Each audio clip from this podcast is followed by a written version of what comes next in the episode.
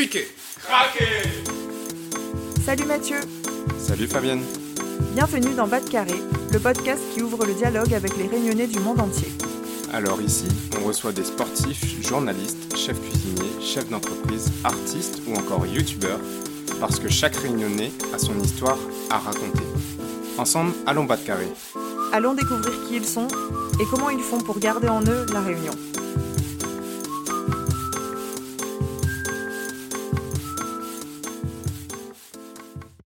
Salut Mathieu Salut Fabienne, comment il est? Super bien, merci. Est-ce qu'on n'aurait pas une petite surprise à annoncer à nos auditeurs? Tout à fait. Chers auditeurs, on vous annonce que Fabienne et moi avons tourné dans un reportage sur France 3. Oui, alors bon, ça nous est un peu tombé dessus, mais il faut croire qu'on commence à être identifiés comme les réunionnais de France hexagonale, après tout. Le thème du reportage, c'était le pique-nique réunionnais, et on a donc voulu montrer qu'ici c'était une tradition qu'on avait conservée et puis un peu adaptée.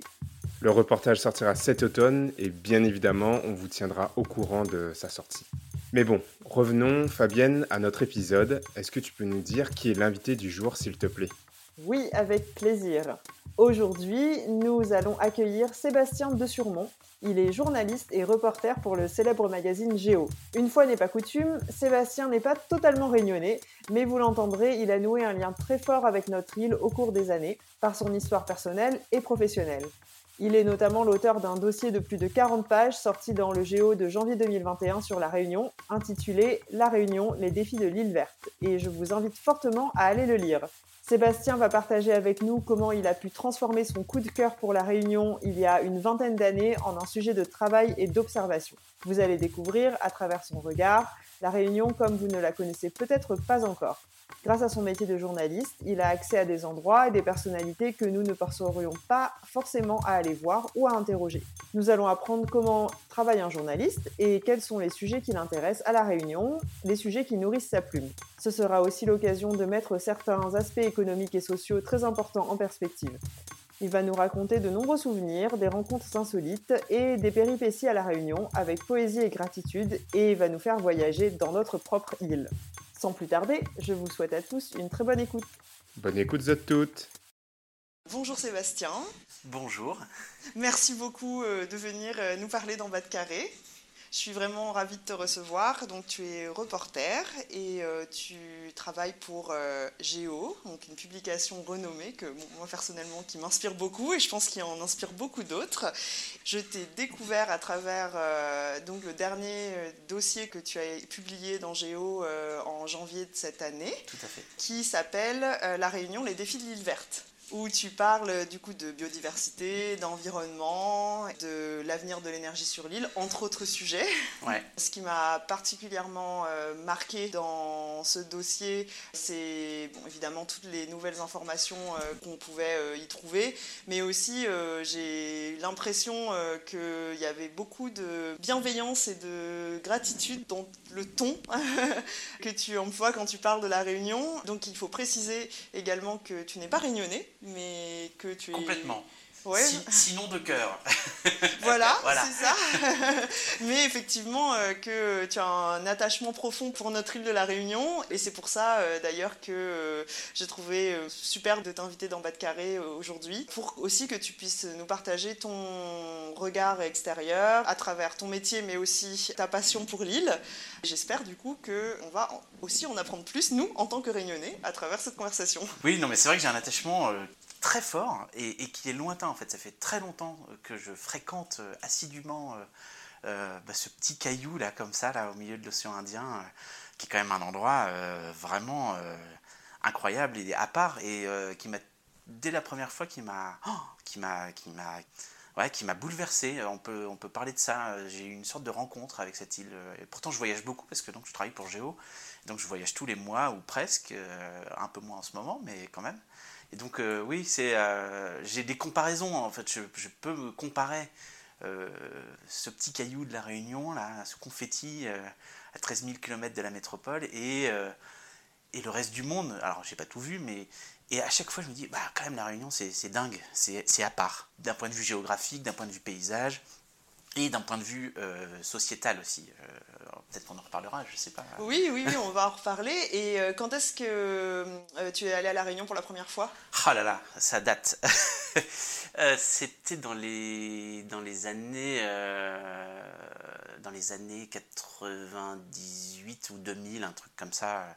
Donc il y a, ça fait 20, 20 ans que j'y vais euh, beaucoup. J'y suis beaucoup, beaucoup allé euh, entre 1980, entre 2000 et 2000, 2010, euh, parce que j'ai une partie de ma vie qui s'est déroulée avec une réunionnaise. J'ai même un enfant qui est à moitié réunionnais, qui retourne chaque, chaque, chaque été voir ses grands-parents. et donc c'est aussi, voilà, j'ai des liens amicaux évidemment, mais familiaux et, euh, et des liens de souvenirs. Et puis, euh, moi, j'ai gardé le contact euh, vraiment avec les, gens qui m'ont accueilli là-bas, en fait, de façon assez exceptionnelle en plus. Puis, puis j'y suis retourné ensuite pour le boulot. En gros, à chaque fois que, que Géo aimait le début du commencement de l'idée de faire un sujet sur l'île de la Réunion, je me positionne, je dis ah non non mais c'est je veux le faire absolument. Enfin je j'annule tout et, j'arrive quoi en fait. Alors ça veut dire que donc la première fois que tu es allé à l'île de la Réunion, c'était pas du tout par rapport, euh, c'était pas du tout pour le travail. Non, euh, j'étais avec ma compagne de l'époque euh, et j'allais voir sa, famille en fait. elle, elle rentrait, elle habite en métropole et comme énormément de Réunionnais c'est le retour du déraciné sur son île au moins une fois par an. enfin, peut-être pas, d'ailleurs, parfois moins qu'une fois par an. Mais euh, oui, oui, j'y suis venu avant tout pour, euh, en touriste, en fait, ou en, tout cas en, curieux. Est-ce que tu as vécu à La Réunion? Alors j'ai pas vécu au sens où j'ai pas passé euh, une année entière ou des choses comme ça, mais c'est vrai quand on y retournait, on y restait longtemps, souvent un mois, l'été, alors l'été en France, enfin en métropole, donc au mois de juillet, où, moi j'adorais cette période, la période de Noël quand euh, le ciel de la Réunion, le 31 décembre, devient une sorte d'immense feu d'artifice, un truc incroyable. Moi, j'ai jamais vu ça euh, ailleurs que là. En plus, c'est très beau parce qu'il y a vraiment toute la côte qui commence à crépiter comme ça. Euh, voilà, ça, c'est des souvenirs assez, assez fort. Donc j'y ai pas habité, mais euh, j'ai beaucoup, beaucoup. Euh, j'y suis resté en fait. Euh, c'était pas un simple voyage. Oui, donc tu as eu l'occasion d'explorer et de découvrir l'île. Ouais, et de m'ennuyer aussi presque. alors m'ennuyer avec tout ce que ça a de positif, c'est-à-dire que j'ai pas fait les, toute la to-do list de ce qu'il faut voir sur l'île à chaque voyage. J'ai il se trouve que quand tu vas voir des gens et tout ça, bah, c'est pas du tout le même rythme. Et, et du coup, tu, tu, manges avec eux, tu, tu fais un peu presque la même chose tous les jours, c'est-à-dire que tu, tu, descends à la plage faire un plouf et puis tu remontes. Euh, voilà, et donc j'ai aussi ce rapport-là à, l'île de la Réunion, euh, c'est-à-dire que c'est un rapport plus intime euh, où j'ai passé du temps avec les Réunionnais et je suis allé à des enterrements, je suis allé à des mariages. Tu as été vraiment immergé dans la culture réunionnaise. Voilà, et dans la culture réunionnaise, et il faut quand même que je précise que c'est aussi la culture malbar de la Réunion. Euh, moi, c'est la culture que je connais le mieux parce que c'est celle dans laquelle je suis arrivé. Euh, donc j'ai eu le droit euh, moult fois d'aller voir, d'assister à des marches sur le feu, de manger dans une feuille banane, de caricabri, de, faire une, de fabriquer une casse verte pour le, les mariages, des, choses, des, choses, comme ça. et en plus vraiment des, avec, auprès de gens vraiment qui perpétuent beaucoup de, de choses issus de l'engagisme, en fait, de l'époque de l'engagisme, euh, où c'était très dur pour, euh, pour tous ces gens qui sont venus à La Réunion, euh, en gros, pour essayer d'avoir une vie meilleure et qui n'ont pas forcément eu une vie meilleure, mais qui, finalement, La Réunion a permis ça, je trouve, et ça, je trouve ça admirable, qui ont pu quand même construire petit à petit un patrimoine, ou en tout cas faire quelque chose, alors qu'ils arrivaient, qu'ils arrivaient de c'était quand même des gens pauvres qui, sont, qui, sont, qui ont débarqué là, qui ont travaillé comme des chiens, payés euh, très mal, pour ne pas dire exploités. Et malgré tout, aujourd'hui, beaucoup ont réussi à tirer, euh, à, tirer leurs enfants vers le haut, à leur permettre de faire des études. Voilà, il faut voir l'itinéraire sur trois ou quatre générations. C'est encore quelque chose qui, qui existe un, peu. Alors, je ne sais pas si ça existe toujours et si c'est si aussi efficace aujourd'hui, mais ça existe à La Réunion, ça, cette, cette sorte d'ascension sociale qui a été possible sur l'île. Et moi, je, ça m'intéresse beaucoup, ça. Et en métropole, on, a un peu perdu euh, déjà cet ascenseur social. Oui, oui, oui, c'est vrai, je, comprends pourquoi tu dis ça. Qu'est-ce qui t'a le plus touché euh, quand euh, tu es venu euh, à La Réunion pour la première fois? Ah, Alors, qu'est-ce qui m'a le plus touché la première fois? Je ne saurais pas répondre directement à cette question, je pourrais répondre un peu de manière détournée. ce qui me touche à chaque fois, et je, me souviens que c'était dans les premières fois, c'était vraiment c'était quelque chose de très fort, c'était l'odeur. Quand tu arrives à l'aéroport de Roland Garros, là, tu sors là, tu, passes la, sorte de barrière humaine où tout le monde est là à attendre celui qui arrive, et puis tu sors, tu arrives sur l'avant, là où, il y a le parking, et là tu as cette odeur de terre mouillée très forte et de et d'épices, je sais pas, de, de, nature très puissante, et en même temps de ces embruns de la mer, de l'océan Indien qui a qui est un truc très particulier. L'océan Indien, c'est un océan très particulier, euh, qui n'est pas forcément très bleu partout, qui, qui, qui, est très puissant, enfin, et qui a des odeurs aussi. L'océan Indien, euh, tu vas au Sri Lanka ou euh, enfin dans plein d'endroits, c'est un océan qui, qui, est quelque chose de presque un peu dramatique, je trouve. Et, et moi, c'est ça qui me marque à chaque fois que je vais à la Réunion, qui m'a marqué dès le début c'est cette odeur, euh, cette odeur. Après, tu prends la voiture, tu descends, tu passes devant Saint-Denis, euh, tu dis ah bon, c'est ça la Réunion, bon, ok. Euh. en fait, c'est génial Saint-Denis, mais le premier, le premier sentiment, tu dis bon, mais c'est pareil quand tu vas en Polynésie, tu passes par les banlieues quoi, ou à Paris. Mmh, oui, voilà mais il y a toujours cette odeur, tu, tu roules la fenêtre ouverte et puis tu arrives euh, vers Saint-Paul. Et puis, euh, bon, moi en l'occurrence, j'allais du côté des avirons et étant salé. Ah, d'accord. Euh, donc on s'arrêtait là, voilà, pour retrouver la famille en l'occurrence. Et, et, là aussi, à étant salé, tu as une odeur qui est très particulière, surtout quand il fait chaud avec le sable noir. Et, et voilà, euh, et l'été, euh, quand, euh, quand tu vas à la plage à l'étang salé, encore une fois, c'est des odeurs, de, les, arbres, le, même la crème solaire. Enfin, moi, je trouve qu'il y a plein de trucs à La Réunion qui, qui te sautent au nez, en fait. Et, et je trouve que le, le qualificatif d'île intense, euh, que la pub a donné euh, finalement concernant la Réunion, euh, il fonctionne très bien parce que c'est c'est tellement intense que tu n'as même pas le temps d'aller visiter, d'aller te balader, d'aller faire une rando que déjà tu es, submergé de sensations, de, de, tu vas au marché, tu as les, les fruits Enfin bon, voilà, je vais pas faire euh, la liste de ce qui sent bon à la Réunion parce qu'il y en a plein, le géranium, euh, voilà. Mais euh, ouais, c'est l'odeur qui m'a le plus marqué, les parfums des, temples, chinois ou, ou hindous, voilà, il y a tout ça. Et ça, c'est des choses que euh, toi qui as beaucoup voyagé, que tu as trouvé spécifiques euh, à La Réunion. Est-ce qu'il y a d'autres endroits euh, qui ont... Alors, tous les... Alors ça, c'est une de mes théories de, de, ouais, de voyageur. J'avais même eu à un moment l'idée d'écrire un livre là-dessus. Tous les endroits ont une odeur. Tu, vas, tu, te balades dans, dans les provinces dans les provinces de France, ça sent la poule au pot ou la soupe, ou la soupe à l'heure de midi. Quoi.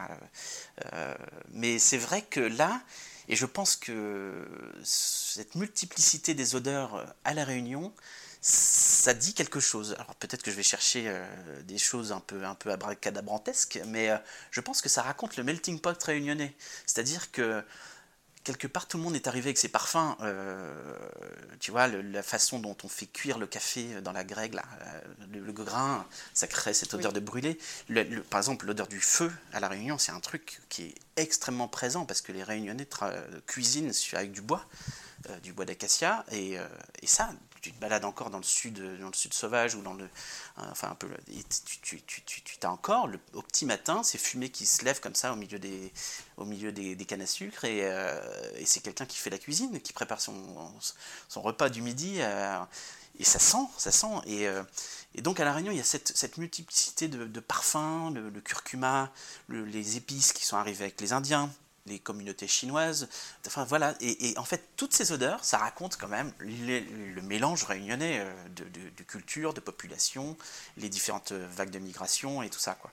Donc ça, c'est unique. Ça, pour le coup, euh, certes, tous les endroits du monde sentent quelque chose, mais à La Réunion, ça sent beaucoup de choses. Et ça, c'est à part. oui, c'est vrai. Ça fait partie des choses euh, d'ailleurs qu'on ne remarque peut-être pas. Alors en étant, euh, en vivant à la Réunion, je crois que ça, quand on vit dans des, quand on, vit dans un endroit, de toute façon, il y a plein de choses qu'on ne remarque pas ou auxquelles on fait pas forcément attention ou qui nous marquent pas parce qu'elles font partie de notre quotidien. Et peut-être que les odeurs, c'est euh, quelque chose qui est là et dont on se rend pas compte parce qu'effectivement, l'odeur du géranium ou même les odeurs des jardins créoles, si on est né dedans. Mm. Effectivement, peut-être que ça ne nous marque pas. En revanche, quand on va s'en aller, Euh, ça manque. Oui, vivre dans un autre environnement. Peut-être que là, on se dit, on se dit, ah, finalement, il y avait, il y avait un petit quelque chose. L'odeur du riz, du riz qui vient de cuire dans le rice cooker, tu vois, par exemple. Oui, oui, oui. Ça, c'est vraiment pour moi, dès que je sens ça chez moi à Paris, euh, c'est pour moi, je suis à la Réunion, quoi. Euh, ou l'odeur quand tu rentres dans une boulangerie à la Réunion du, petit macatia du matin, là, euh, ah. tout chaud. Là. Qui nous manque tant. voilà. Mais il faut, faut, ouvrir un commerce de macatia à Paris, ah c'est sûr. je suis complètement d'accord. à Paris ou je sais pas où, à Montpellier, là où il y a des Réunionnais.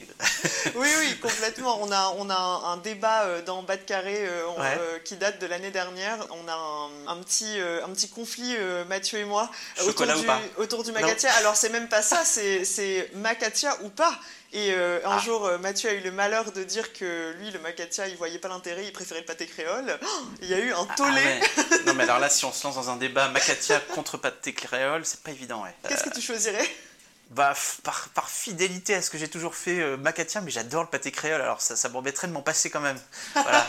bon, ça va, on, garde, on garde les deux alors. voilà, un jour sur deux. Oui, c'est ça.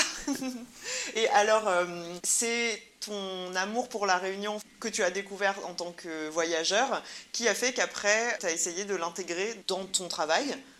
Bah en fait, ce qui se passe, c'est que donc, je travaille pour Géo depuis, euh, je pense, euh, une bonne grosse dizaine d'années, on va dire, même un peu plus.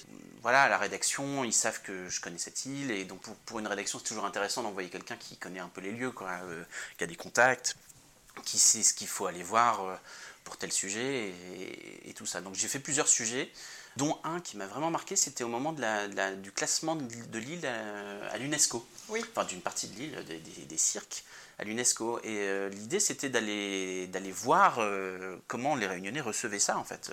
Et du coup, j'ai passé beaucoup de temps à ce moment-là. Et on avait aussi travaillé sur le, classement de, du Maloya à, l'UNESCO en, tant que patrimoine immatériel. Donc, j'avais rencontré euh, des chanteurs, des, des musiciens, ça c'était génial. Et donc, voilà, un peu à la fois l'aspect purement euh, voyageur, touristique, euh, c'est un peu euh, éteint. enfin, disons que l'aspect journalistique et reporter et mon travail, en fait, a, pris le dessous, le dessus, pardon. De ce fait, je me suis retrouvé à, ouvrir d'autres portes, parce que c'est vrai que quand tu y vas pour, pour le plaisir, bah, tu fais une balade dans le sud sauvage, tu vas à Manépanie-les-Bains, tu voilà, et tu, tu te baignes à droite à gauche, tu fais des randonnées, mais là j'étais obligé d'aller dans des endroits où je ne serais pas allé euh, autrement, euh, enfin sans, sans professionnellement. C'est-à-dire que là, pour le dernier reportage par exemple, j'ai passé pas mal de temps avec des scientifiques. Donc c'est pas du tout sexy, c'est enfin, c'est très sympa, mais c'est l'université de Saint-Denis, dans des bureaux, des choses comme ça. Donc c'est deux choses un peu parallèles et complémentaires en fait. D'être un voyageur et d'être un reporter, euh, c'est pas du tout les mêmes plaisirs et euh, les, mêmes, les mêmes façons de travailler. Et, quand je suis en reportage, euh, en fait, la dernière fois, je me suis aperçu que je m'étais pas baigné, par exemple. Ah. truc de fou, quoi. J'ai passé 15 jours à faire du terrain et j'ai oublié d'aller à la plage, quoi. Ah si, je me suis baigné une fois, mais pour le travail. Ah, bah. ah c'est pas mal quand même. Ouais, ouais, Je suis allé faire un tour dans le lagon avec les, les équipes du, de qui s'occupent de la protection de ce lagon. Je, je me souviens plus de, du nom exact de l'institut, mais voilà, qui, donc on a, on pris le masque, les, palmes, les tubas, et puis ils m'ont emmené pour voir un peu où en était ce, pauvre lagon bien, bien abîmé, mais qui, qui, pourtant a vraiment un potentiel incroyable et, qui finira par être sauvé, j'espère. Mais oui, on espère. Et, alors, comment ça se passe euh, dans la proposition des sujets? Comment est-ce que euh, on arrive à euh, une publication sur la Réunion dans Géo? Ah là là, alors ça, c'est même moi je ne saurais dire. Ah, c'est un processus hyper compliqué parce que évidemment, il y a plein de gens qui interviennent dans ce processus. D'abord, il y a la photo parce que Géo, euh, c'est avant tout euh, une histoire de photos, euh, de belles photos et de faire travailler des beaux photographes, des choses comme ça, ou en tout cas d'acheter des reportages qui ont quelque chose à raconter et qui sont qui donnent envie aussi d'y aller. Enfin voilà. Donc il y a ça qui rentre en ligne de compte, beaucoup quand même. Et ensuite, je je ne vais, pas parler pour Géo, mais je vais parler de mon point de vue, de la façon dont moi j'essaye de, proposer des sujets, et en particulier sur la Réunion. Je, trouve que souvent la presse euh, est là pour dire ce qui ne va pas. Euh, et heureusement, parce qu'il y a plein plein de choses euh, où sans la presse qui dénonce certaines choses, il y a plein de choses qui passeraient inaperçues et ce serait grave d'un simple point de vue démocratique. Mais aussi, euh, je trouve que, en tout cas chez Géo, on a aussi une, Alors on doit dire ce qui va pas, clairement, enquêter même quand là où ça fait mal et là où ça gratte. Je pense par exemple là sur la, fameuse route du littoral, voilà, dont, on parle dans, dans, le dossier de Géo. Même prendre le risque de taper là où ça, il faut taper parce qu'il y a des scandales, des choses comme ça. Mais aussi, je pense que ma mission, moi en tant que journaliste de Géo, quand je vais précisément à la réunion, c'est de raconter cette réunion positive, intéressante, où il y a des gens qui font des choses, euh, des gens qui font des recherches sur le patrimoine euh, naturel de cette île, euh, des gens qui font de la cuisine comme, comme j'ai jamais vu ça ailleurs, sur du feu de bois, enfin des trucs incroyables, et qui se passionnent, qui font tout avec ce qu'ils ont sous la main, comme voilà, ça c'est dans le dossier aussi. Enfin voilà, toutes ces choses-là, euh, je pense que c'est aussi le travail de Géo de les montrer et de les raconter. Euh, en fait, Géo, c'est on raconte des histoires et des histoires vraies. En fait, voilà. Donc c'est ça qui décide d'un sujet. Là, en l'occurrence, on s'est intéressé au, patrimoine naturel de la Réunion. En gros, c'est parce que c'était un peu une date anniversaire du classement de l'UNESCO et on voulait savoir où on en était. Quoi. Euh, quand, quand, j'avais fait ma première enquête euh, sur ça, j'avais constaté quand même que les Réunionnais avaient beaucoup de défiance sur ça. Ils se disaient, oh là là, on va confisquer notre île, là, qu'est-ce qui se passe et tout, euh, on va pas pouvoir marcher là où on veut marcher, se baigner là où on veut se baigner, faire des pique-niques là où on veut se faire des pique-niques. Et ils n'avaient pas tort, parce que l'île, elle est petite, il y a beaucoup d'habitants, et donc, et en plus, elle est montagneuse. Donc, l'espace, il est restreint. Et il y a un réel problème de place. Euh, et, et, je comprends que chacun a envie de là-bas de vivre dans une maison avec un jardin plutôt que dans un, un, gratte-ciel. Quoi. Ce qui serait quand même pas une bonne nouvelle pour la Réunion qu'on fasse des gratte-ciel. Non, c'est sûr. Mais de ce fait, euh, je comprenais la, la défiance. Et en même temps, aujourd'hui, dix ans plus tard, donc je suis retourné là cet, hiver, dix ans plus tard, euh, et je me suis rendu compte qu'il y avait une évolution extraordinaire, que l'UNESCO avait fait un bien fou à La Réunion. Finalement, les touristes sont pas beaucoup plus venus pour l'UNESCO, enfin si un peu, mais ça n'a pas été une explosion comme sur certaines destinations où un classement à l'UNESCO, en général, on dit que c'est 30% de fréquentation en plus. Donc ça, ça n'a pas eu lieu à La Réunion, clairement, euh, parce que c'est une destination chère, lointaine, méconnue du reste du monde. En France, on connaît, mais euh, voilà. Euh, et, c'est bien comme ça aussi, hein, parfois. Mais cette, UNESCO, là, ce classement, a donné, a fait prendre conscience aux, gens, aux gens de là-bas, aux gens de l'île, que bah, ils, habitaient sur un truc incroyable. Et ça, maintenant, les gens, ils le savent. ça, moi, ça a été le plus gros changement en discutant vraiment avec à la fois des, des, j'allais dire des sachants, donc des gens qui, étudient tout ça, des sociologues, des choses comme ça, mais aussi avec les gens de la rue. Ils, disent tous, oh on sait que notre île, elle est, elle est, exceptionnelle. Et je pense que l'étape après, ça va être, maintenant, il faut, qu'on se mobilise, je pense qu'on y est déjà, hein. il faut qu'on se mobilise pour la, préserver. Et en fait, pour préserver quoi? Pour préserver une qualité de vie euh, qui est quand même réelle. Euh, alors je sais bien qu'il y a aussi des gens qui sont pauvres, malheureux à La Réunion et qu'il y a des, situations sociales qui sont dramatiques à La Réunion et ça il faut surtout euh, pas l'oublier et s'en rendre compte et le dire, mais aussi pour la majorité, pour une grande majorité des gens, c'est un paradis la Réunion quand même. Et même, euh, je pense que tu as grandi là-bas. Oui, oui, euh, voilà, grandir à la Réunion et grandir en banlieue parisienne, c'est pas pareil, quoi. C'est sûr. Voilà. C'est sûr. Même si on s'en rend pas compte lorsqu'on grandit là-bas, je pense, j'ai passé tellement de temps à l'intérieur, alors que maintenant, 15 ans plus tard, en dehors de la Réunion, je me dis mais, mais comment j'ai pas pu passer, profiter plus de, du jardin, de la vue, de, de juste des bah, des odeurs, exactement. Euh, mais soleil. Ouais, et puis le rapport au monde extérieur. Mm. À la Réunion, pour un enfant, c'est c'est une chance extraordinaire. Enfin, c'est encore cette, euh, j'allais dire cette sauvagerie de la nature, cette force comme ça qui, c'est, ça, c'est des, des, lieux rares aujourd'hui sur la planète. On n'en a plus beaucoup, on en a bousillé tellement que c'est des lieux rares. Donc il faut faire gaffe, quoi. Et mm. je pense que les, Réunion, les Réunionnais, ils prennent conscience de ça et ils ont un rôle à jouer qui est énorme. Et euh, et euh, voilà, toute l'enquête qu'on a fait, que j'ai faite pour, pour, pour Géo, c'était de dire ça. C'était que bah, quand tu te balades dans la forêt de Marlongue, qui est une forêt euh, incroyable, donc une forêt poussée sur un volcan il y a 450 ans à peu près, euh, dans laquelle un chercheur qui s'appelle Dominique Strasberg, donc qui, qui, est un mec de la métropole, hein, il vient de, de mémoire, il vient de, de, Lorraine ou un truc comme ça, et ce type-là, il est là depuis 20 ans, et il est passionné, il, adore, il, travaille, il a travaillé finalement, ce type-là, qui est un, aussi quelque part un, mec qui vient de l'extérieur, comme tous les Réunionnais, finalement, on vient, tous les Réunionnais viennent de l'extérieur quand même. Hein. Il n'y a pas de Réunionnais de souche mm. qui ont poussé là, euh, à côté d'un dodo. Hein. Euh, et oh, donc, pauvre dodo. Ouais. et, et, donc, c'est, voilà, c'est à, chaque fois, c'est cet apport-là que je trouve fascinant à la Réunion. Lui, il a sauvé cette forêt en en, révélant la rareté et, l'intérêt. Euh, alors, c'est une forêt qui va pas bien, mais en tout cas, il moi, j'ai passé toute une journée avec lui et quelques-uns de ses, amis chercheurs. On a crapahuté dans, la forêt, là, c'était génial. Il faisait, euh, une chaleur moite, là aussi plein d'odeurs, enfin, c'était incroyable. Voilà, c'est ça, c'est cette forêt de Marlongue, par exemple, bah, c'est unique au monde. Ça n'existe nulle part ailleurs. Et, tout le monde peut se balader hein, euh, là-bas. Et euh, donc, je pense qu'il faut que les Réunionnais, et je pense qu'ils le font, prennent conscience de cette. Oh, cette exceptionnalité, comme on dit à l'UNESCO, l'exceptionnalité du lieu, bah voilà, c'est ça, c'est vraiment la réunion. Oui, j'ai trouvé d'ailleurs euh, ça super de découvrir. Enfin, personnellement, je ne connaissais pas la forêt de Marlongue. Surtout, j'ai découvert ses spécificités ben, en lisant ton dossier.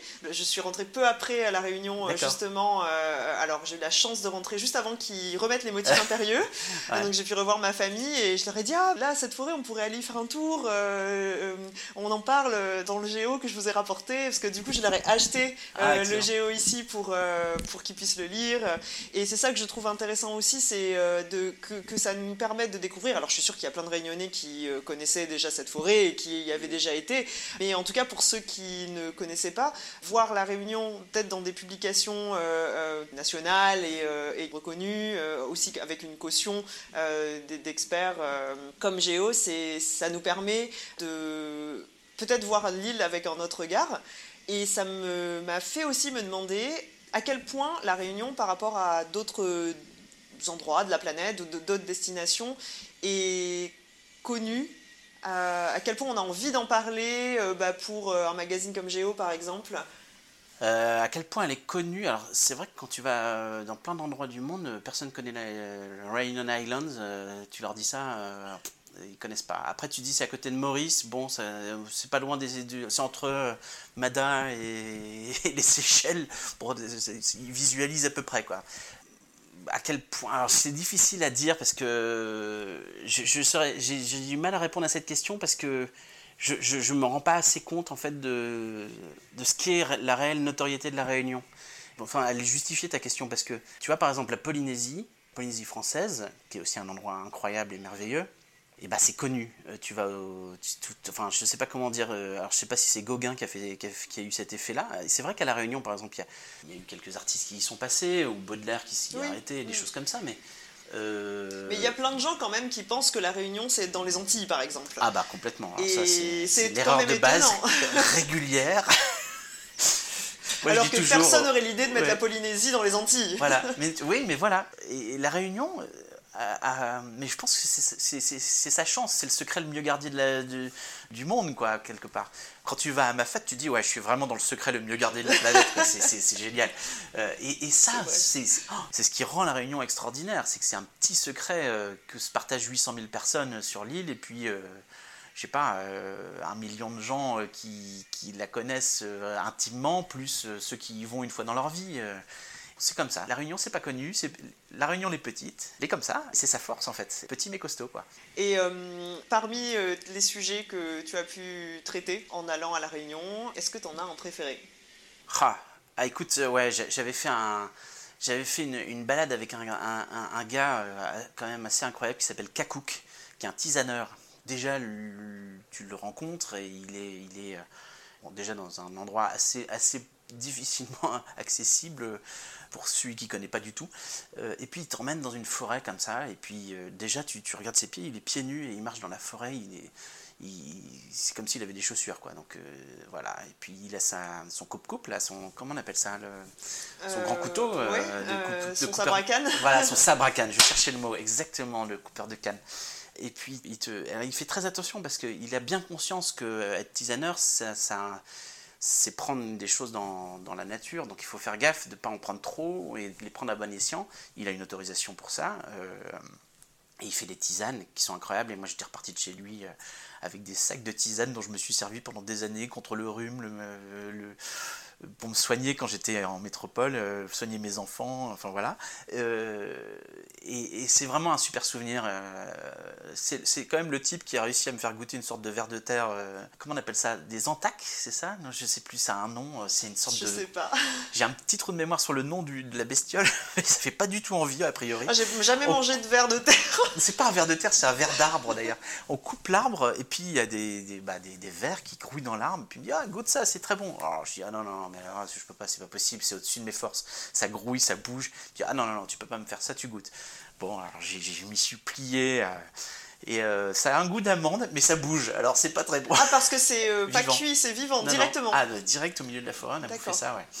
Et, il me dit, ouais, c'est plein de protéines, tu verras, t'auras une patate d'enfer et tout. Ah mais j'avais vraiment bien aimé ce, ce monsieur. mais bon, je pourrais en citer des dizaines des gens comme ça à La Réunion. là, dans le dernier reportage, je suis allé voir quelqu'un que beaucoup de gens connaissent qui s'appelle Philippe Morel, qui est euh, sur les hauteurs de Sainte-Anne, là aussi. Aller chez lui, c'est. Je me suis paumé, mais alors un truc pas possible. J'avais rendez-vous à 8h, je pense que je suis arrivé à 9h30.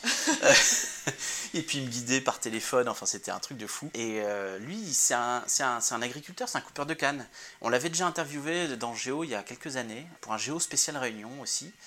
Euh, il avait raconté sa vie de coupeur de canne, avec des très belles photos en noir et blanc, c'était très très beau. Et puis un peu par hasard, je suis retombé sur lui. Et là, maintenant, ce qu'il fait, euh, il fait pousser des, des, légumes, des fruits euh, dans sa ferme, quoi, comme tout à chacun et il initie les touristes euh, à, cette cuisine, à, la vraie, vraie cuisine créole. C'est-à-dire que euh, moi je suis arrivé donc à 9h30 au lieu de 8h, il m'a dit bah t'es en retard pour le boudin là. Et donc ah il avait déjà tué la poule, euh, récolté le sang, et puis on a fait les boudins, on a fait avec le... On a, fait, on, a, on a pris la chair à saucisse, on a fait des, des saucisses pour le curry. et voilà, on a préparé un repas sur le feu. Euh, tout ça en buvant un petit verre de rhum arrangé, euh, évidemment. À, 10h, du coup? Ouais, ouais, j'ai attendu un peu, j'ai résisté un peu. Je lui ai dit, attends, attends, il faut que je prenne des notes et tout ça, il faut que je travaille quand même. Mais euh, c'est un, un, type extra, vraiment, c'est un type.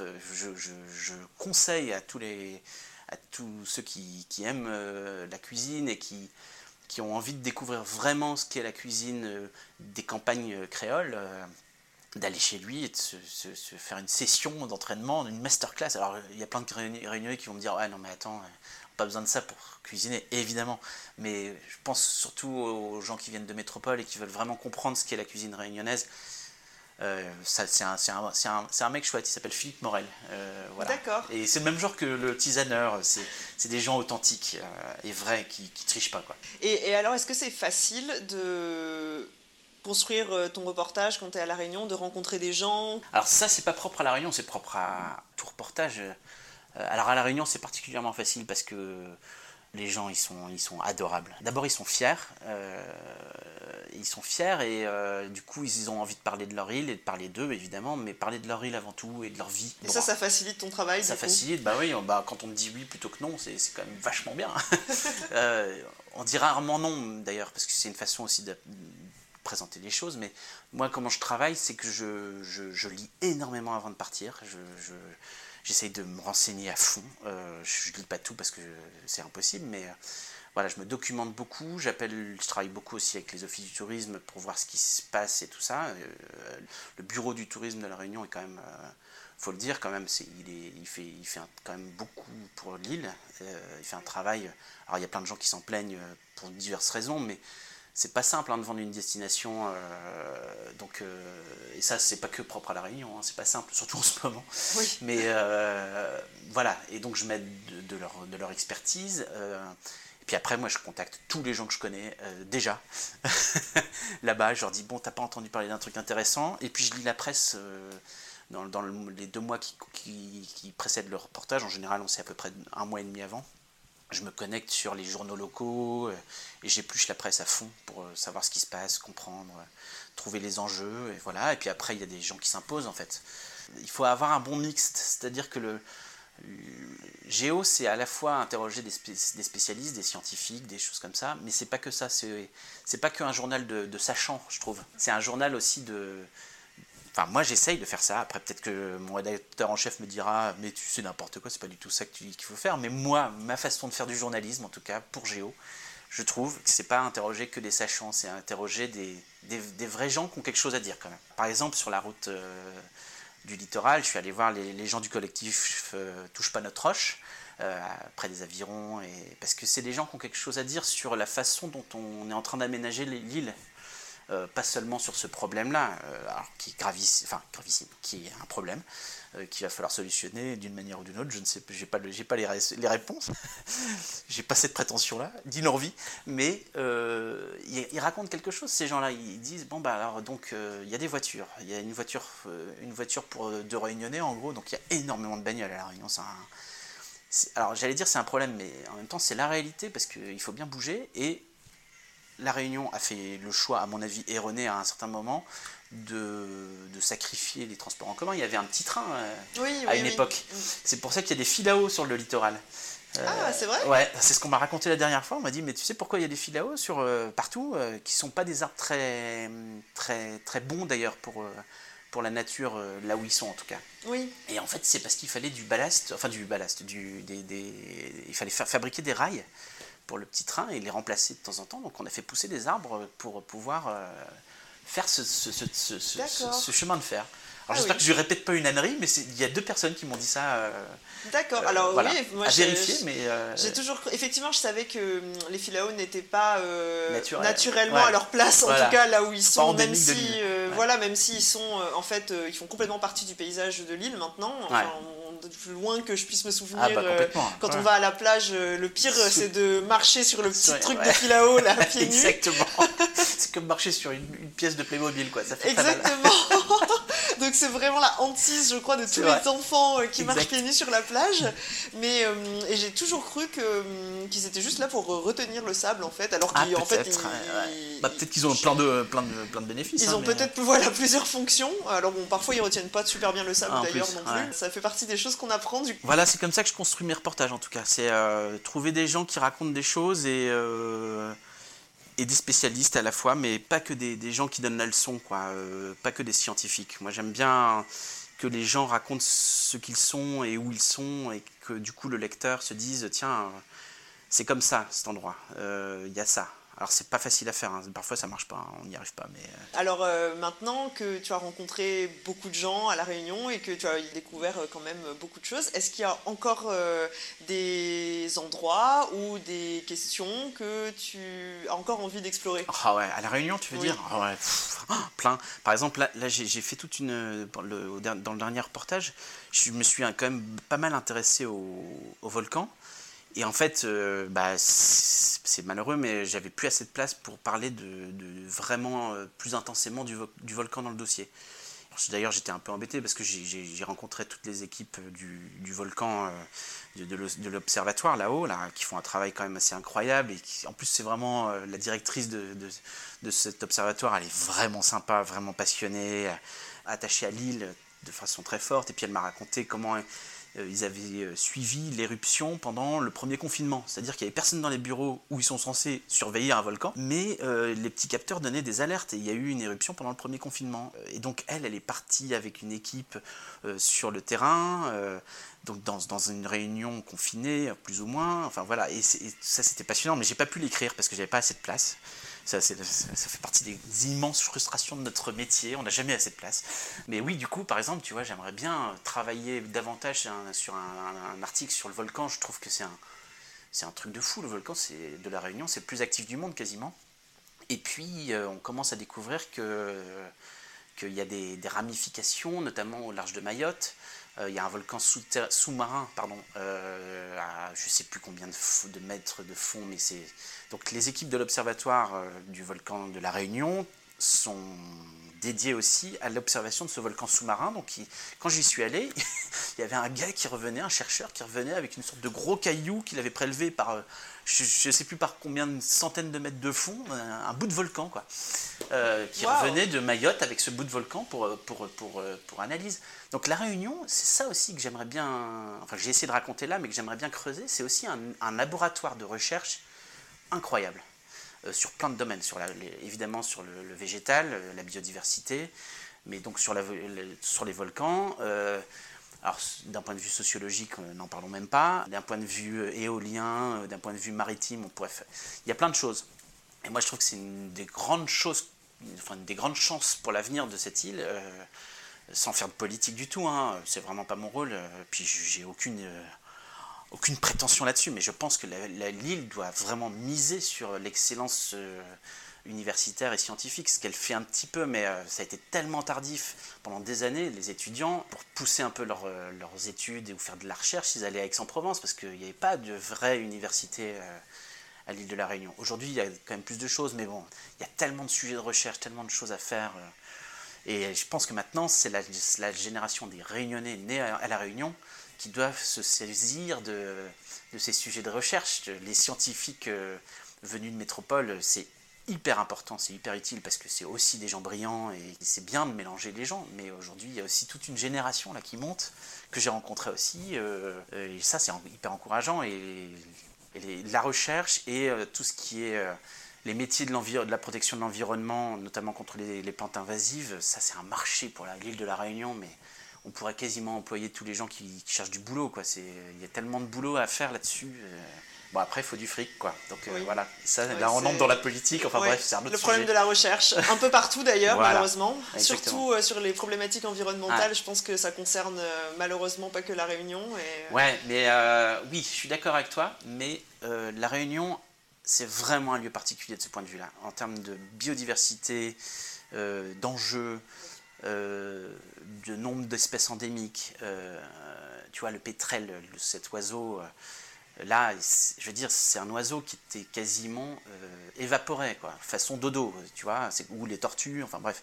Le pétrel, c'est deux gars euh, à l'université euh, dont je parle dans le dossier, deux gars à l'université de, La Réunion qui se sont mis à chercher et à travailler, qui ont obtenu des financements européens du programme LIFE pour vraiment essayer de trouver, mais où se planque ce, dernier pétrel du monde? Parce que ce, ce pétrel-là, cet oiseau, qui a un comportement complètement euh, inédit, qu'on trouve que là. Enfin, et bah, alors on se dit, ouais, bon, bah d'accord, c'est un, un, piaf et euh, merci, au revoir. Mais non, en fait, c'est beaucoup plus compliqué que ça parce que c'est ça la biodiversité. C'est-à-dire que tu peux pas enlever un élément et te dire le reste va rester. Si tu enlèves un élément, bah, tout d'un coup, les chats sauvages de, des hauts, et bah, ils bouffent tout. Enfin voilà, ils bouffent les œufs. Et après, il y a les rats. Donc, en fait, euh, la Réunion, c'est un sublime laboratoire pour comprendre tout ça. On devrait aller faire des voyages de classe. Ah oui, ça c'est sûr. Pédagogique à la Réunion, ce serait cool ça. Euh... Ouais, ça serait génial. non, mais tu vois, des, des, voyages, de, on devrait envoyer des, des, gens en études là-bas. Mais voilà, et, des endroits aussi riches et aussi euh, potentiellement intéressants pour expliquer euh, les enjeux de la planète, il n'y en a pas beaucoup sur la planète. Réunion, Nouvelle-Zélande, euh, des trucs comme ça, euh, c'est rare. Oui, oui c'est vrai qu'il y a sûrement aussi un, un, aspect qui est dû à, au fait que c'est une île euh, qui fait que l'écosystème de biodiversité qui est euh, à La Réunion euh, est tout de suite très impacté lorsqu'il y a un petit changement parce qu'on n'a pas non plus un territoire immense où les choses peuvent se relocaliser ou ah se reconstruire ailleurs et trouver un équilibre ah un peu tout seul. Effectivement, je crois qu'on l'a vu par le passé d'ailleurs, l'introduction d'une nouvelle espèce peut avoir vraiment un impact énorme sur toutes les décennies à venir. Euh. Bah ça, je, ouais, c'est vraiment ce que je dis dans le dossier. Quoi. Mm. Ça, c'est vraiment... Euh, ouais, ouais. Et puis souvent, les gens ont fait ça de façon tout à fait innocente. Enfin, tu vois, je... Oui, bien sûr. tiens, on va planter des hortensias aujourd'hui, euh, ou du, goyavier, ou des choses comme ça. Et aujourd'hui, c'est un vrai problème, en fait. Mm. Donc, et en plus, c'est une île qui est très jeune, géologiquement, donc qui finalement a, pas des défenses naturelles enfin, est encore très, très, très fragile, et puis en plus qui a été peuplé euh, de façon euh, assez rapide, en fait, il n'y a pas si longtemps. Donc voilà, donc il y a beaucoup de choses qui la mettent en danger, et en même temps, du coup, il y a aussi beaucoup de choses qui sont préservées, qui existent encore, qu'on ne trouve plus ailleurs, ou qu'on ne trouve pas ailleurs. L'endémisme, quoi. Et est-ce que tu vas bientôt retourner à La Réunion? Ah bah écoute, si tu me demandes, euh, ouais, bah demain matin tout de suite là. si ça ne tenait qu'à moi. Non, là je, pars bientôt en reportage ailleurs, en Suisse en l'occurrence. Puis après j'ai d'autres choses prévues, mais dès que je peux, ouais, j'aimerais bien. c'est toujours dans mes, dans mes projets en fait. Euh. Quand tu y vas en tant que touriste ou euh, voyageur, euh, qu'est-ce que tu fais? Alors, qu'est-ce que En dehors du travail Non, ouais, ouais, non, mais. bah écoute, ça va, ça, va, ça va être très classique. Hein. En général, vraiment, quand je, vais à La Réunion, le truc que je préfère faire, c'est aller euh, en fin de journée sur la plage des Temps quand il y a cette sorte de brume là, avec le soleil qui se couche, quand tout est un peu doré et qu'il y a cette sorte de, brume d'embrun, tu sais, qui est au bord de l'eau là. moi, ça me et les gens qui sont là, qui sont un peu tranquilles, qui jouent au foot ou, les mecs qui balancent leurs planches glissantes sur les vagues là, euh, juste à côté, enfin sur le bord des vagues. Euh, enfin tout ça, et les familles et tout ça. Moi, j'adore aller là voir, savourer ce moment-là. Ça, c'est un des trucs euh, un peu contemplatifs comme ça. Et, euh, et pas seulement contemplatif, j'aime bien manger un pain bouchon gratiné à ce moment-là. Mmh. le truc à 700 000 calories. Euh, et alors, si tu l'accompagnes d'une. Je sais pas si ça existe encore d'une cote. Tu sais, les, ah la limonade. Ouais, ça existe encore. Hein. J'avais un, doute. Alors là, tu es, à 900 000 calories parce que c'est ultra sucré. Et, mais c'est mais, c'est ça, c'est tellement bon. c'est tellement chouette. Alors quel est ton parfum de côte préféré? Euh, Côte citron. Ah, ouais, voilà. Euh, d'accord, c'est validé.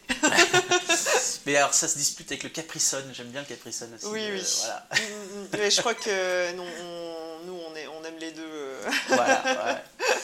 c'est typique, euh, c'est typique, je pense que ça fait partie des boissons qui nous manquent aussi euh, lorsqu'on n'est plus à la Réunion. Oui, mais c'est bizarre, il y a plein de trucs comme ça qu'on trouve que là-bas en fait. Enfin, peut-être que ça existe ailleurs, je sais pas, enfin, en, métropole, mais. Mais c'est pas, pas facile à trouver. Hein. Donc il faut ouvrir un commerce de côte et de macatia et de pâté créole. Oui. Ben, une, oui, en fait, il faut ouvrir un camion-bar réunionnais, quoi. Oh, c'est une super idée, ouais. Avec le pain américain, le pain bouchon. Exactement, ouais, ouais, ouais. Non, voilà, je fais ça quand, je, suis en touriste. Euh, et puis j'aime beaucoup euh, euh, le sud sauvage, j'aime vraiment bien ça. Manapani, je sais pas, c'est un endroit qui me, qui me touche.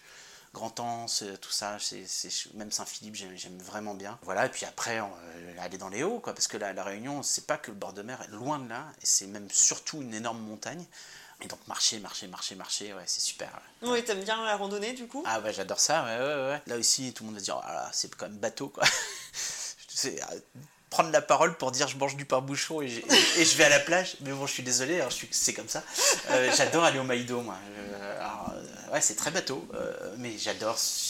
quand il va très tôt le matin, mm. il faut de toute façon, sinon bah, on voit plus rien. C'est cuit, cuit, à midi, euh, t'es dans le noir, euh, t'es dans le gris, mais justement quand il va très tôt le matin, moi j'ai des souvenirs où t'as le, le la, la, couche de nuages là qui s'ouvre sur ma fat, ce petit machin tout minuscule au fond là, ah, moi ça me, je trouve ça génial. Ouais tu vas à la glacière après, enfin. Ouais, c'est. Et en fait, on se rend pas compte à quel point c'est facile d'accès, c'est unique. Et, euh, je veux dire, par exemple, quand tu es en, je sais pas, dans n'importe quel pays, tu me fais des kilomètres pour vivre une, aventure pareille.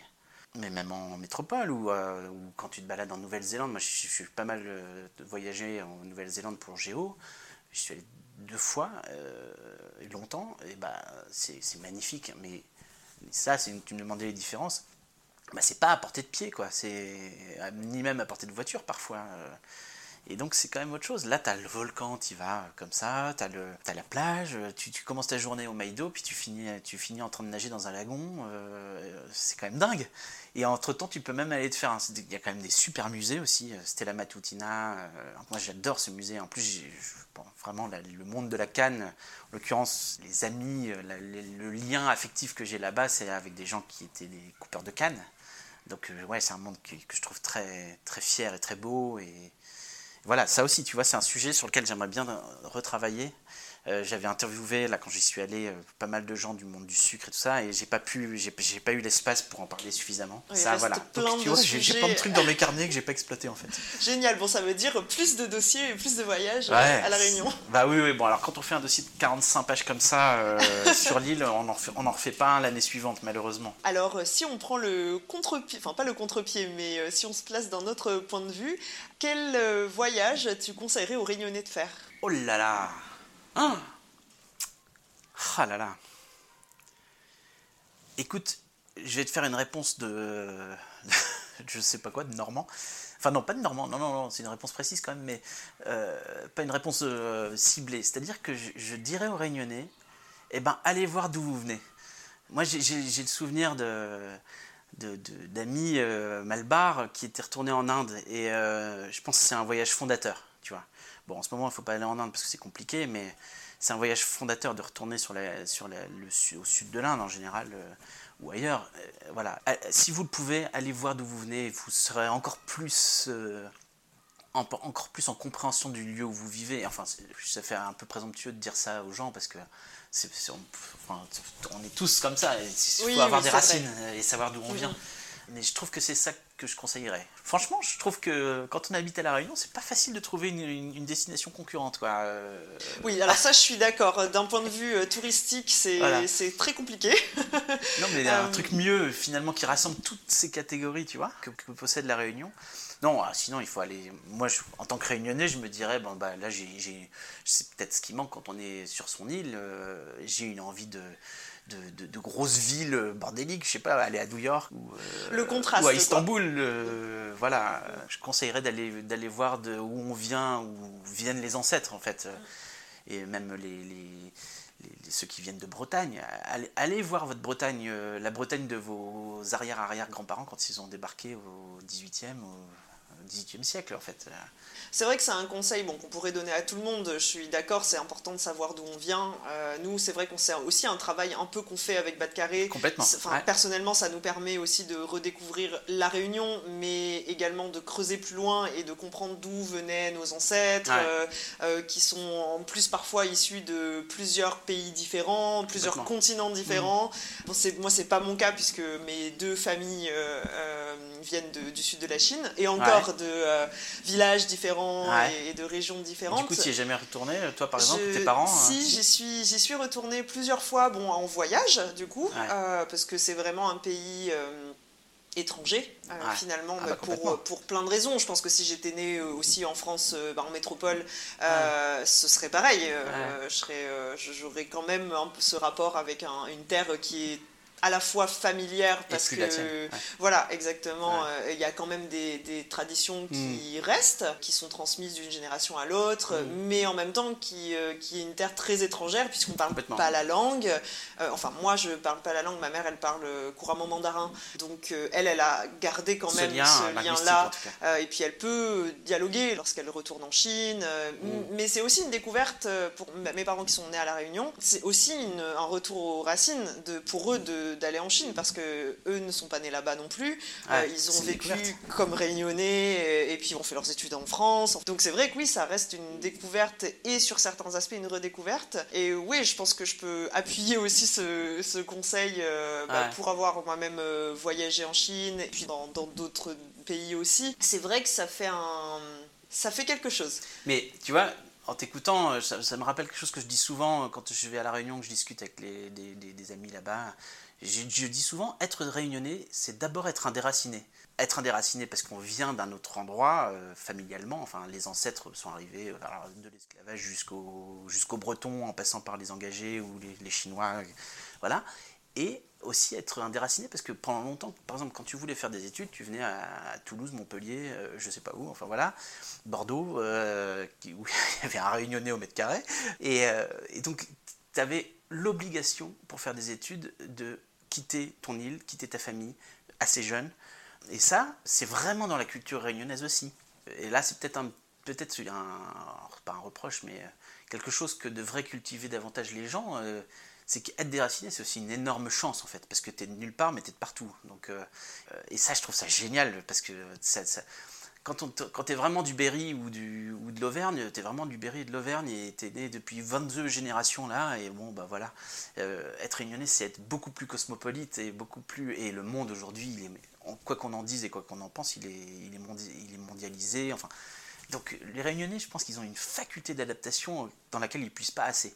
Euh, enfin, je veux pas donner de leçons parce que vraiment je suis euh, hyper respectueux de ce qu'ils font et de leur vie, mais je trouve qu'en fait, on devrait dire aux, jeunes Réunionnais vous avez une chance incroyable. Vos parents, ils venaient de, Pondichéry. Euh, vos, non, vos arrière-arrière-grands-parents venaient de Pondichéry. vos parents, ils sont commencés de rien, sur la, dans une case en tôle sur la terre battue, et ils ont construit quelque chose, ils ont pu le faire, pour beaucoup, hein, il, y a, eu des exceptions. Vous, vous faites des études, alors oui, dans le système français, mais qui est quand même ce qu'il est et qui, qui, a ses défauts, mais euh, qui tire aussi certaines personnes vers le haut. On peut faire des études en France.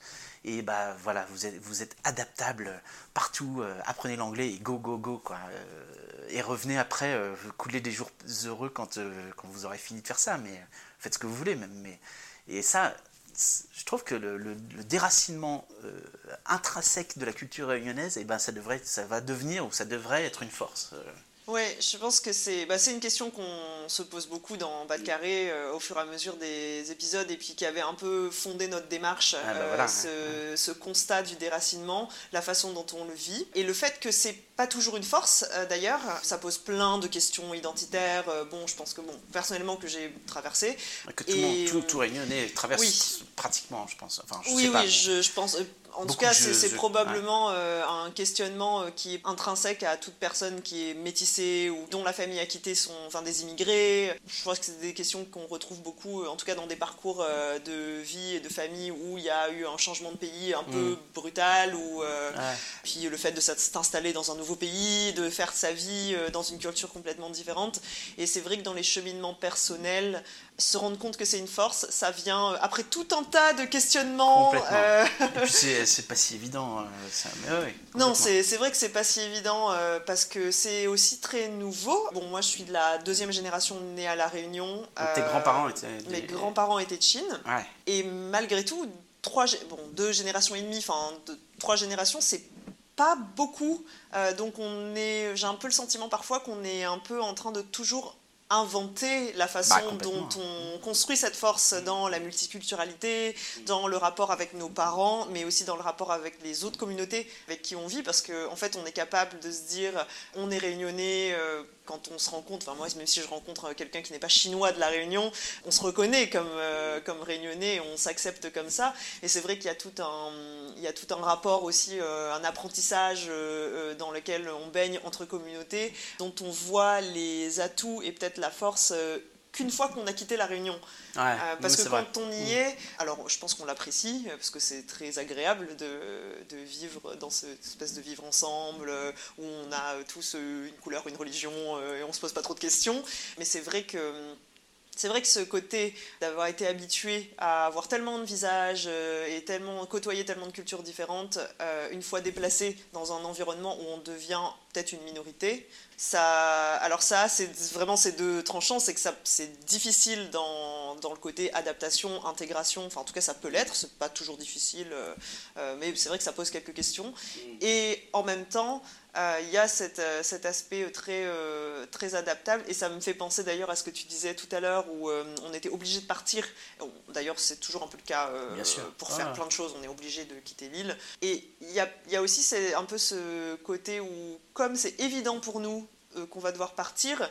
Quand on arrive dans l'environnement, bon, que ce soit dans n'importe quelle grande ville en France, en fait, on, peut-être que quelque part on est déjà un peu préparé à, complètement, à, à se confronter à un nouvel environnement, à des choses complètement différentes, ah. parce qu'en fait, on sait que ça va, on sait que ça va arriver. Alors, je sais pas si ça rend vraiment les choses plus faciles, mais il y a un petit côté euh, je suis d'accord préparé, qui. Hmm.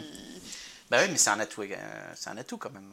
Rien n'est parfait, évidemment, il y a plein, et surtout, euh, surtout en ce moment, c'est compliqué, mais je trouve que le, la rencontre de, l'État français et c'est difficile de dire ça, mais quand même, la rencontre de l'État français et de la culture réunionnaise euh, a fait quand même, par plein à plein d'égards, des choses positives. Euh, je prends toutes les pincettes pour dire ça parce qu'il y, a. enfin voilà, il suffit. Oui, mais nous, nous aussi on prend des pincettes. Euh. Voilà, mais donc vraiment je, je, prends les précautions avant de dire ça parce que c'est pas absolu, mais en fait je parle de ce que j'ai vu, c'est-à-dire que que moi j'ai rencontré des gens, donc en l'occurrence qui étaient mes beaux-parents à l'époque, euh, dans les années 2000, qui avaient débuté pauvrement et dont les enfants aujourd'hui ont fait des études brillantes et peuvent se construire dans un monde, dans le monde moderne. Il y a plein de trucs qui ne fonctionnent pas comme en métropole, hein, surtout en ce moment. Il y a du chômage, il y a de la misère sociale. Euh, mais je trouve que y a des trucs qui ont marché, en tout cas, sur la génération, sur notre génération, c'est-à-dire, je je sais pas quel âge tu as, mais bref, peu importe, la génération des, 30-40, là, qui, vient de faire ses études et qui commence à, à, fonder même une famille ou des choses comme ça, et bah, je trouve que une possibilité a, été donnée à plein de réunionnais de, se construire euh, avec l'État français, avec l'école, avec... Euh, mais je pense que c'était aussi un truc qui fonctionnait un peu mieux à, l'époque en France aussi, enfin en métropole. Alors c'est vrai qu'il n'y a pas de bons mots et de façon euh, complète d'évoquer cette idée, mais c'est un peu l'idée de se dire, de reconnaître qu'on a eu des opportunités et qu'on peut mm. prendre le meilleur de, ce qu'on est, de ce dont on hérite et qu'on doit connaître d'ailleurs, qui est vraiment important et constructeur. Et également sans, sans nier le fait que évidemment faire euh, avoir la chance d'avoir fait des études. Enfin, quand euh, on évoque euh, avec bon, mes grands-parents qui ne sont plus là maintenant, mais quand à l'époque j'évoquais avec ma grand-mère la situation qu'elle a quittée, alors avec toutes les, tous les déchirements évidemment que ça ah, comporte, bien sûr. donc elle a fait la traversée de Chine pour arriver à la Réunion, mais bien sûr quand elle, elle raconte cette, cette situation vraiment, vraiment terrible dans laquelle elle était, ce qu'elle a trouvé à la Réunion, même si c'était dur. À l'époque, c'était dur aussi pour plein de raisons. Et, bon, ben, c'est sûr que ces enfants, en tout cas, euh, ont eu des possibilités. Euh, euh, et puis, ben, c'est un peu le chemin de, du, du, migrant, en fait. Exactement. c'est pour ça, ça que. Ça, faut pas l'oublier, je pense aussi que. Tous ces gens qui frappent aujourd'hui à nos portes. faut les regarder peut-être avec, avec ce regard-là du, du réunionnais moi, souvent, quand j'entends, je lis dans les journaux des histoires de migrants, euh, je, pense aux, arrière-grands-parents de mon fils, qui est à moitié réunionnais, qui sont arrivés dans un bateau. Euh, donc, son arrière-grand-mère, elle est morte maintenant. Euh, Mémé Marguerite, elle s'appelait. Elle, elle, est arrivée, elle, a vécu jusqu'à 100 ans, là, du côté de Piton-Saint-Leu. je salue tous ces gens qui peut-être écouteront ça. Euh, J'espère. Qui, euh, qui, ont veillé sur Mémé Marguerite, qui avait un sacré caractère quand même. mais euh, mais voilà, c'est toute cette famille-là. Et, et c'est un destin hallucinant. Je me souviens très bien que j'en avais parlé avec elle. Alors, je comprenais pas tout de ce qu'elle me disait parce qu'elle parlait un vieux, vieux créole. Puis elle était très vieille quand je l'ai rencontrée, en fait. Et, mais elle est arrivée, elle, devait avoir un ou deux ans ou trois ans à la Réunion. Mais c'est marrant parce qu'elle parlait du bateau qui l'a emmené, comme si elle avait eu 18 ans ou 20 ans sur ce bateau. Parce que je pense que ses parents lui avaient re-raconté tout ça. Et, du coup, elle en avait fait sa réalité. Et elle pleurait, elle pleurait. Hein, elle c'était à la fois une comédienne un peu aussi, comme ça, un peu, avec ses grandes boucles d'oreilles et tout ça. Enfin, voilà, c'était un personnage avec ses robes à fleurs et tout, et, euh, mais elle se mettait à pleurer en racontant la, migration. Donc voilà, quand j'entends parler des migrants, souvent je pense à Mémé Marguerite. Et ça, c'est aussi un, quelque chose de particulier à, l'île de la Réunion. Cette, euh, ce déracinement. Voilà. je crois que c'est une question qui nous traverse beaucoup en fait et qui est probablement beaucoup d'actualité également euh, dans un monde où on peut beaucoup plus bouger et s'installer mm. ailleurs. Et effectivement, il y a cette question euh, des migrants qui est très actuelle. Donc effectivement, j'avais pas non plus prévu qu'on en parle, mais je crois que c'est un peu dans l'air du temps quand même. Ça, c'est des sujets qui nous préoccupent. Tu vois, ça agit aussi sur le, être ensemble de la Réunion, je trouve. Ça. Là aussi, rien n'est parfait. Et, c'est sûr qu'il y a des, conflits à la Réunion parfois. Mais je trouve que les gens font encore communauté, euh, communauté ilienne, tu vois. Je trouve que c'est encore un peu comme quand tu vas dans certains coins des États-Unis ou, même des petites îles du côté de, l'Australie ou de la Nouvelle-Zélande et tout ça. Les gens, ils se disent bon bah on est tous sur le même radeau les gars et, on va on va on va faire quelque chose ensemble parce que de toute façon euh, tout seul on est mort. On va se faire bouffer par un diplodocus. Enfin, tu vois, il y a des un truc comme ça, une sorte de d'énergie euh, du, du, du, Robinson en fait, du, naufragé. Euh, euh, qui existe encore un petit peu euh, par endroit. Et à l'inverse, moi c'est un truc qui m'énerve un peu à la Réunion, c'est euh, les, les, les, Réunionnais qui disent on est ici chez nous, on veut plus voir personne. mais ça, ça s'appelle une forme d'extrémisme qu'on trouve partout, hein, mais c'est absurde, c'est absurde cette, cette, notion, parce que ça veut dire que toi tu vas rester sur ton île, mon gars puisque tu veux voir personne, tu peux aller et nulle puis part. Si chacun, et puis si chacun réagit comme ça, et ben bon, euh, alors, euh, dans ce cas, euh, dans ce cas, chacun reste chez soi et puis, bah, puis on se parle pas. non mais c'est vrai que c'est une petite tendance qui est en train de monter, cette, cette sorte d'inquiétude depuis avoir son, son, le droit à avoir un jardin en fait, c'est ça l'histoire. Pour moi. Hein. et à la Réunion, c'est un truc réel parce que c'est une petite île, donc la population elle grandit. Donc il, il, va, falloir trouver des aménagements et ils sont en train d'essayer de réfléchir. Je sais pas si c'est les bonnes idées, mais tu vois, à Saint-Paul par exemple, ils vont faire un immense lieu de vie. bon, on verra je sais pas, qui va pomper énormément d'eau dans l'étang Saint-Paul, euh, donc il va falloir trouver des idées. Euh, on a des vrais sujets environnementaux quand même euh, pour l'avenir. Il faudra bien loger tous ces gens, mais je trouve que dire la Réunion, faut, faut, faut, plus accueillir grand monde, c'est pas possible, parce que en fait, il va falloir aussi que les Réunionnais aillent ailleurs, se frotter au monde, et parce qu'il y a plein de Réunionnais qui ont envie de se barrer aussi à un moment de leur vie, notamment les jeunes. Il y en a qui ont envie de partir, il y en a qui ont envie de revenir. Voilà, de revenir. certains qui ont envie de rester d'ailleurs. Mais, ça, c'est la vie en fait. Voilà. Oui, absolument. Bah, merci beaucoup, bah, Sébastien, pour euh, toutes ces belles histoires et d'avoir partagé ton regard euh, sur la Réunion, que je trouve, euh, je trouve ça génial en fait de pouvoir avoir ton observation et puis, toutes ces belles histoires que tu as eu l'occasion de, vivre dans notre île. Ça nous fait découvrir aussi des choses, je pense. Bah, Comme ça, fait découvrir, ça fait découvrir des choses aux gens qui ne connaissent pas la Réunion, mais également à nous-mêmes. Non, mais c'est vraiment un plaisir. Enfin, merci à toi parce que c'est un un honneur. En fait, je me sens pas du tout légitime à parler de la Réunion parce que je suis pas réunionnais. Mais en même temps, j'ai un tel attachement que du coup, je me, je me, le permets en fait un petit peu de temps en temps. Et, ben, on euh, est ravis que tu te le permettes en tout et cas. C'est une manière aussi de remercier les gens de là-bas quand ils m'accueillent et tout ça. Euh, quand ils me prennent, donnent du temps, je leur prends un temps fou euh, à chaque fois et pour les, les, sujets que je fais. Et, tu vois, voilà, c'est l'occasion en fait de leur dire bah écoutez, vraiment c'est cool quoi. Vous, vous m'accueillez bien.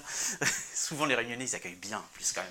Je, crois qu'on est assez fiers de notre hospitalité. on n'a pas dit ça, par exemple, tu vois.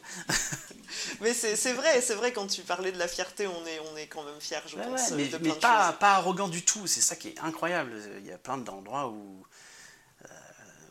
accueilli bien, mais un peu à la manière. Euh, T'as vu où on est, quoi. et la Réunion, c'est beaucoup plus subtil et doux, en fait. C'est doux la Réunion quand même aussi, euh, même bien que ce soit une île intense. Oui, intense et doux à la fois. Voilà, ouais, ouais. c'est ça, le double effet. oui. Alors on arrive sur euh, du coup nos trois dernières questions euh, qui clôturent l'interview. la première question c'est quelle réunionnais ou réunionnaise on devrait tous connaître? Oh là là là, c'est pas évident. Alors du coup, j'avais prévu de, parler de Kakouk, mais j'en ai déjà parlé. Alors on va pas en reparler. Écoute, ah si, j'ai une idée euh, qui me vient comme ça. En plus, c'est facile d'accès et il faut se dépêcher d'y aller. Euh, il faut aller voir Madame Hannibal, Eva Hannibal, côté, euh, côté est. c'est à Brapanon, c'est la capitale de la vanille, ouais, c'est ça, Brapanon. Elle a un, c'est pas un, si, c'est une sorte de restaurant. c'est une table d'hôte et elle fait le canard à la vanille. Ah. Et euh, c'est une vieille dame, elle a 80... 90 ans, quelque chose comme ça, je me souviens plus de son âge exactement. Elle est au fourneau tous les jours, incroyable. Et euh, elle te reçoit comme si c'était sa maison. D'ailleurs, c'est sa maison. Euh, elle habite dans le salon à côté de la cuisine. et alors, tu, arrives et tu as des tables comme ça, et tu as des. Rien que pour ça, ça vaut le coup, c'est vachement marrant.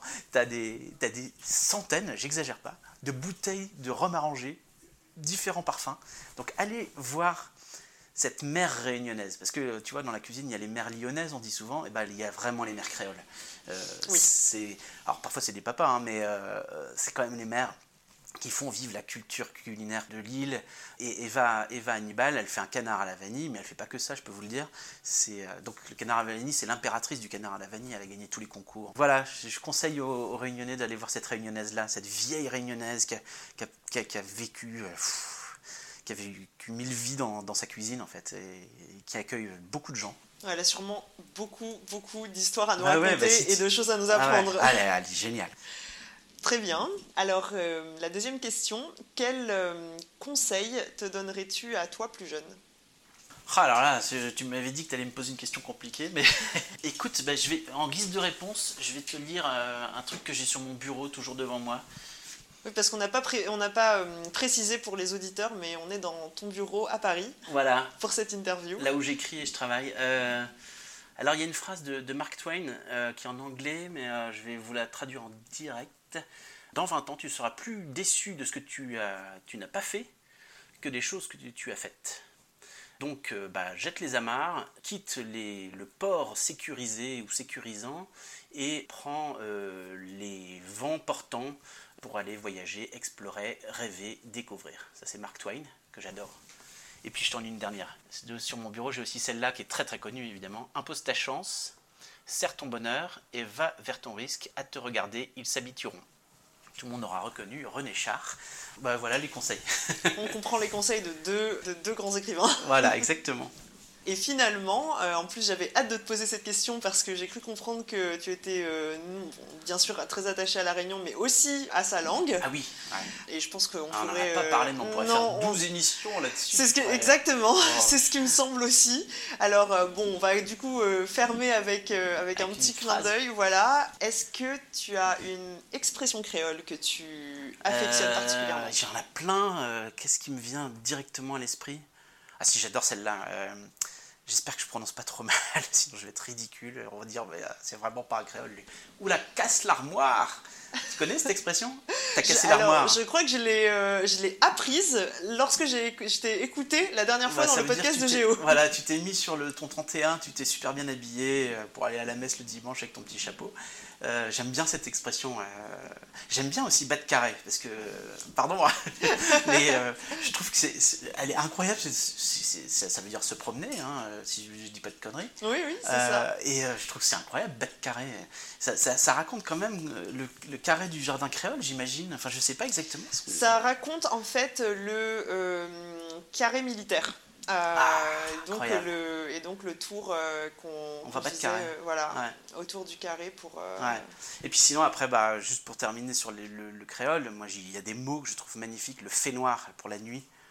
Qu'est-ce que c'est beau Je sais pas pourquoi, je trouve ça, moi ça me bon j'ai fait des études de lettres et j'ai toujours aimé la poésie et du coup ça me ça me je trouve que le créole, c'est vraiment une poésie extraordinaire, quoi. Et en plus, souvent drôle, j'adore le, mot bonbon la fesse, qui veut dire suppositoire.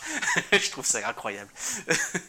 et, vraiment, on, sous-estime, et là, ça, c'est la faute de l'État français euh, pendant longtemps, on sous-estime la puissance et la richesse et la créativité des langues euh, créoles. Euh, et on, a essayé de les étouffer pendant tellement longtemps alors que c'est une, c'est une force. Euh, et à La Réunion, c'est, tu, peux, le, maloya, qui, c'est, quelque chose, mais la langue créole devrait être classée aussi quelque part, quoi, je sais pas. Bon, ça revient, on, ça progresse. oui, on, est, on essaye en tout cas de, Mais c'est vraiment une langue endémique. L'endémisme, c'est aussi euh, la biodiversité, c'est aussi la linguistique, euh, clairement. Merci beaucoup pour, euh, merci à toi. pour, cette, pour cette conversation et puis j'espère à bientôt. Ben oui, volontiers. On espère que cet épisode vous a plu. Si vous voulez nous encourager et nous aider à rencontrer des invités toujours plus extraordinaires, laissez-nous 5 étoiles sur Apple Podcast. Retrouvez-nous sur Instagram, at at bat-k-a-r-e, pour échanger et ne rien manquer.